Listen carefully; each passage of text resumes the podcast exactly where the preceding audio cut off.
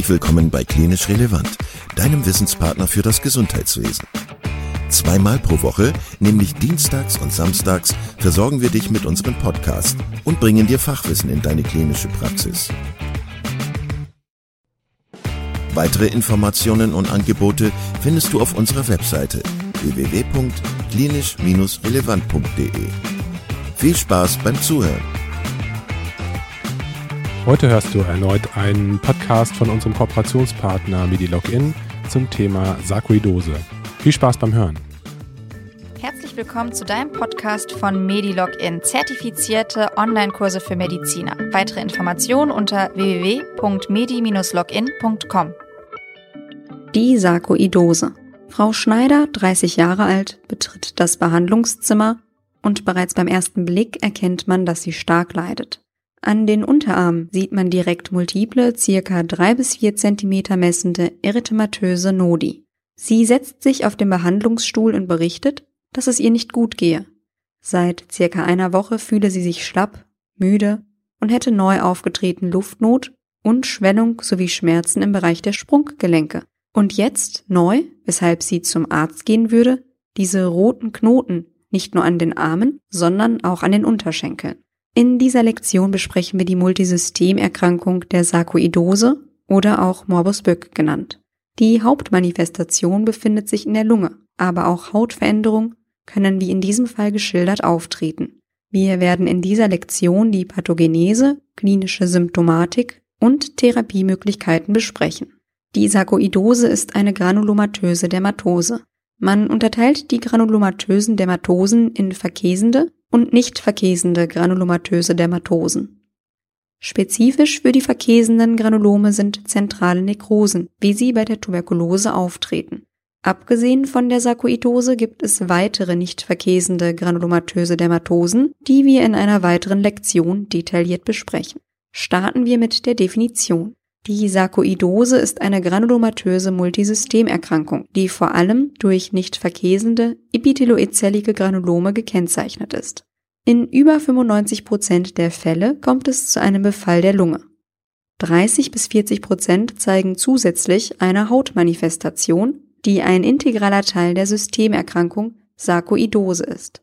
Pathogenetisch kommt es zu einer Verschiebung der T- und B-Zellaktivität mit einer verminderten T- und einer erhöhten B-Zellaktivität. Die genaue Ursache ist unklar. Allerdings konnte man als genetische Prädisposition eine Assoziation zu HLA-Antigenen feststellen. Grundsätzlich unterscheidet man zwischen einer akuten und chronischen Sarkoidose. Die akute Form ist deutlich seltener und tritt mit Appetitlosigkeit, Gewichtsverlust, Dyspnoe, Fieber und gegebenenfalls mit einer Polyarthritis auf.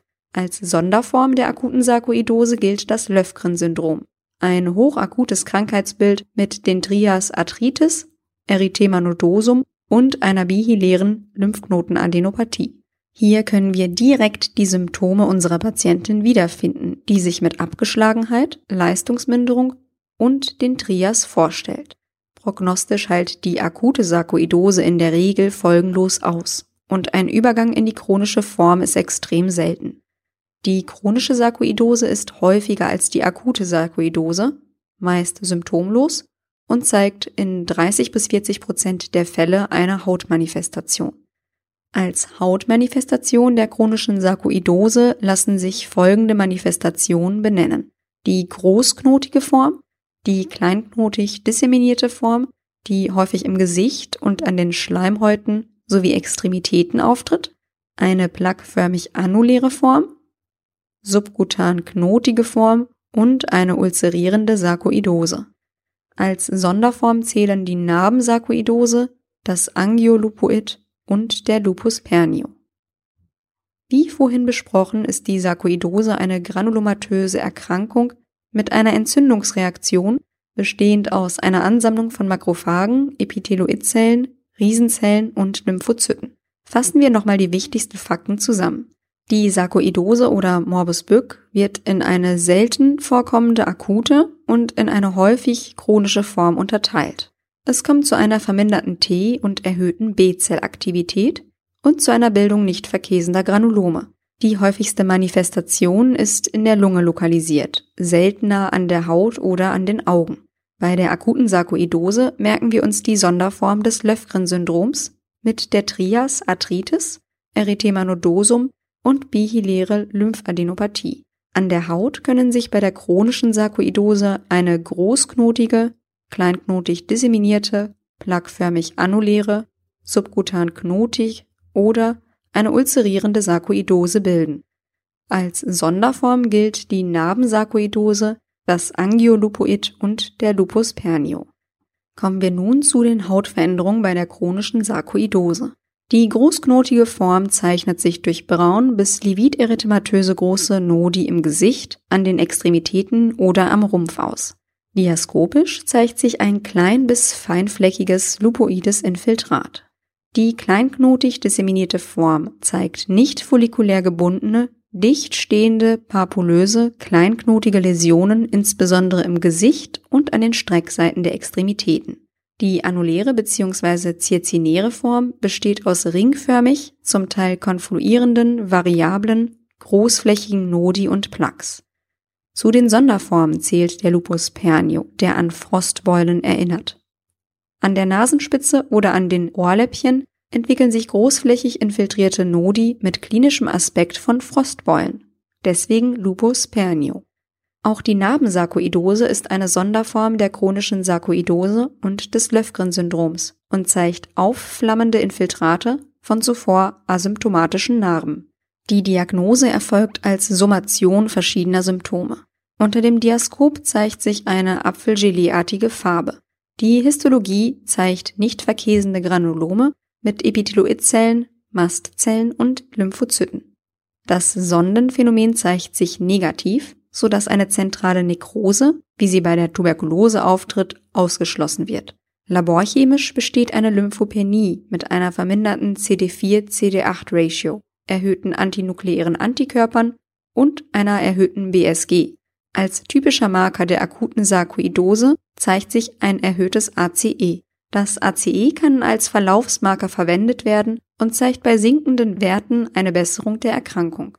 In 10% der Fällen zeigen die Patienten eine Hyperkalzämie, die durch eine erhöhte Produktion des 1,25 Dihydroxyvitamin Ds durch mononukleäre Zellen der Granulome verursacht wird. Das wiederum führt zu einer Erhöhung der intestinalen Calciumresorption. In jedem Fall sollte bei einer akuten Sarkoidose eine Röntgenthorax erfolgen, um die Klassifikation nach Scadding durchzuführen. Differentialdiagnostisch kommen je nach Sarkoidoseform und Akuität unterschiedliche Erkrankungen in Frage. Bei Erythema nodosa an den Unterschenkeln sollte differentialdiagnostisch an eine Nekrobiosis lipoidica gedacht werden. Weitere Differentialdiagnosen sind ein Granuloma annulare, eine Mykosis fungoides, eine granulomatöse Rosatia, Fremdkörpergranulome und eine Tuberkulose mit Hautmanifestation. Als Therapie wird bei der akuten Sarkoidose eine Eskalationsstufentherapie verwendet.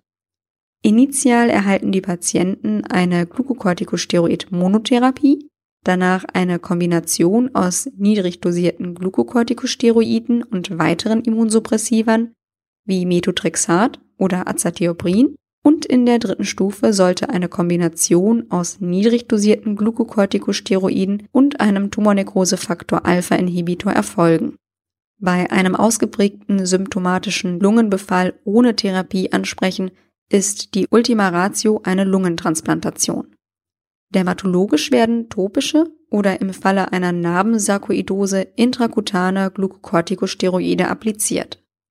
Alternativ, zum Beispiel beim Erythema nodosum, können topisch hochdosierte Glucocorticosteroide unter Okklusion aufgetragen werden.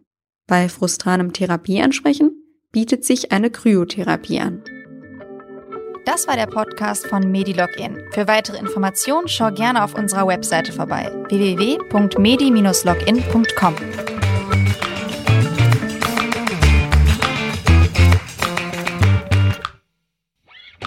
Vielen Dank, dass du heute wieder zugehört hast und unser Gast gewesen bist.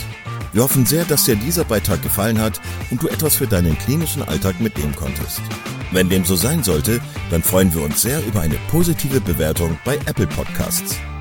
Falls du Lust hast mitzumachen und es einen Themenbereich gibt, in dem du dich besonders gut auskennst, dann melde dich doch gerne unter kontakt@klinisch-relevant.de.